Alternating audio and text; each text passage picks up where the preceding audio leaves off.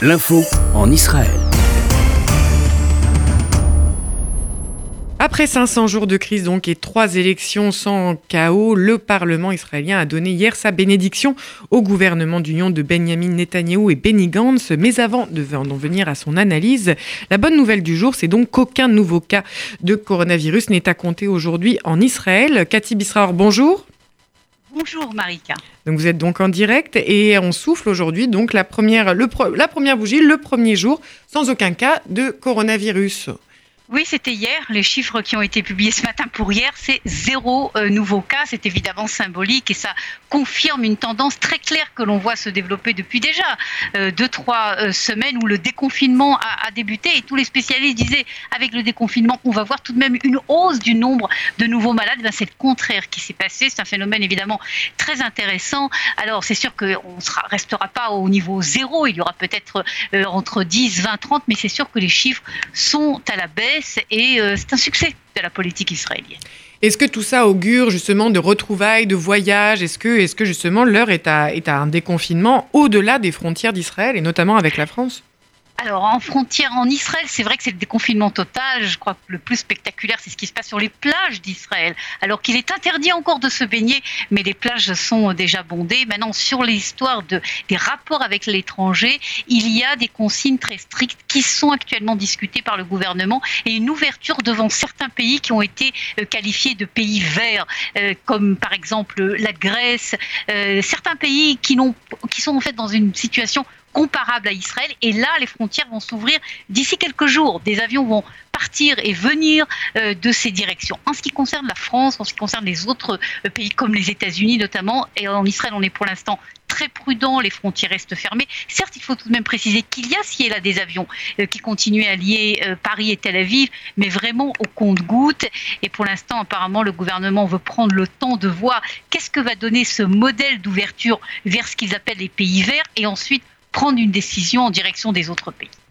Alors le gouvernement, donc, il veut prendre le temps, mais euh, quel est justement, si on prenait un peu de recul, puisque, puisque cet, euh, cet accord est maintenant signé, bien signé, est-ce vraiment la fin de cette, de cette plus longue histoire, euh, crise politique de, de l'histoire moderne d'Israël? Comment, comment comprendre aujourd'hui? Est-on vraiment à un tournant? Quelles sont les grandes analyses qu'on peut, qu'on peut aujourd'hui faire de, de, de, ce, de, ce, de ce gouvernement, ce nouveau gouvernement? Écoutez, d'abord, je crois qu'on peut, on peut dire c'est une histoire qui est tout de même incroyable. C'est vrai que c'est historique, c'est la première fois qu'il y a une crise gouvernementale, politique aussi longue. Mais regardez le résultat. Benjamin Netanyahu reste Premier ministre de l'État d'Israël alors que son procès pour corruption s'ouvre dans quelques jours. Les deux ennemis, Benjamin Netanyahu et Benny qui se sont dit les pires choses en public pendant des mois et des mois, se retrouvent en fait en duo. Et c'est ce duo-là qui va euh, diriger l'État d'Israël euh, pendant euh, plusieurs, plusieurs mois. Et l'autre chose incroyable, c'est que beaucoup d'Israéliens, des, centaines de milliers d'Israéliens qui ont voté contre Benjamin Netanyahu. En fait, compte, il s'avère qu'ils ont voté pour Benjamin Netanyahu. C'est le résultat. Les gens qui ont voté travaillistes, les travaillistes sont à l'intérieur du gouvernement. Les gens qui ont voté Benny Gantz, à l'intérieur du gouvernement. Et donc, si vous voulez, la, conclusion, la première, c'est que Benjamin Netanyahu sort véritablement le grand euh, vainqueur euh, de cette affaire. Maintenant, je crois qu'il faut rajouter deux points qui me semblent très importants pour comprendre en macro, si vous voulez, cette crise euh, politique israélienne. D'abord, regardez ce qui se passe à la bourse de Tel Aviv aujourd'hui, en hausse vertigineuse, alors qu'on était en baisse depuis plusieurs semaines, c'est-à-dire que la bourse, et c'est important, réagit très positivement à la formation de ce gouvernement. Et si on prend un recul historique, Marika, regardez en Israël, tous les gouvernements d'union nationale et le plus célèbre de Yitzhak Shamir et Shimon Peres ont été les gouvernements les plus solides, ceux qui ont fait les plus grandes choses, ceux qui ont pris des décisions historiques. Et donc, il faut espérer que ce sera également le cas du gouvernement euh, Benny Gantz, Benjamin Netanyahu. Mais est-ce que justement, par rapport à tout ce qui semble s'élucider là, est-ce qu'il n'y a pas justement des tensions et, de, des zones d'ombre finalement qui demeurent sur le, trajet, euh, même dans les prochains jours, qu'aura à parcourir ce gouvernement? C'est clair qu'il y a des zones d'ombre, euh, c'est clair qu'il y aura des, des tensions. Euh, si vous me demandez quelles sont les deux grandes zones d'ombre, d'abord, j'élimine l'histoire de des, tensions à l'intérieur du Likoud. Parce qu'on en a beaucoup parlé ces derniers jours, mais en fin de compte, Benjamin Netanyahu égal à lui-même. C'est ce qu'il fait depuis plus de dix ans. Il arrive à neutraliser les poches, si vous voulez, de révolte à l'intérieur du Likoud. Et c'est ce qui s'est passé encore cette fois-ci. Il a éliminé les gens qu'il voulait éliminer et il reste un petit peu roi dans son parti. Ça, c'est sur le Likoud.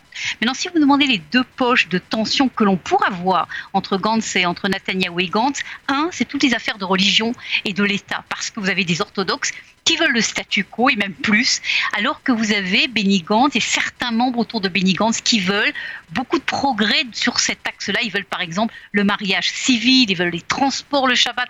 Et là, ça risque de créer des tensions avec euh, l'autre partie du gouvernement, les orthodoxes. Ça, c'est le premier point. Maintenant, le deuxième point de tension qui risque d'être le point de tension principal, c'est l'affaire de, des négociations avec les Palestiniens, la fameuse affaire de l'annexion que Benjamin Netanyahu veut euh, et veut euh, mettre en place. Et dont il a reparlé ce week-end, Cathy. Exactement, exactement, dont il a reparlé. Pour lui, c'est une évidence. Alors qu'on sait que Benny Gantz est beaucoup, beaucoup plus froid, beaucoup plus prudent. Et à mon avis, ça sera un des sujets de tension. Et si vous me dites comment ça va se terminer, c'est sûr que ça va être la décision de Donald Trump, en fin de compte, qui va, euh, qui va, qui va décider. Mais c'est sûr que, comme on sait comment Benjamin Netanyahu pression sur Donald Trump quand il a envie de le faire, euh, et si c'est contre, euh, contre Benny Gantz, ça c'est un point de tension qui est possible. Mais je crois, je crois, Marika, que ce qui est important à mon avis de se rappeler, et ça sera à mon avis un des grands défis du gouvernement actuel, c'est si vous voulez d'apaiser la situation au sein de la société israélienne. On a vécu pendant deux ans de violence terrible, verbale, des attaques, beaucoup de violence au sein du débat public israélien. Et je crois que s'il y a véritablement un rôle énorme que doivent jouer ce nouveau duo, euh, euh, Benjamin Netanyahu, Benny c'est justement d'apaiser le public, le, débat public, de revenir, si vous voulez, à la grandeur d'Israël unie et d'arriver à avancer euh, ainsi ensemble. C'est à mon avis un, le défi peut-être le plus important de ce nouveau gouvernement.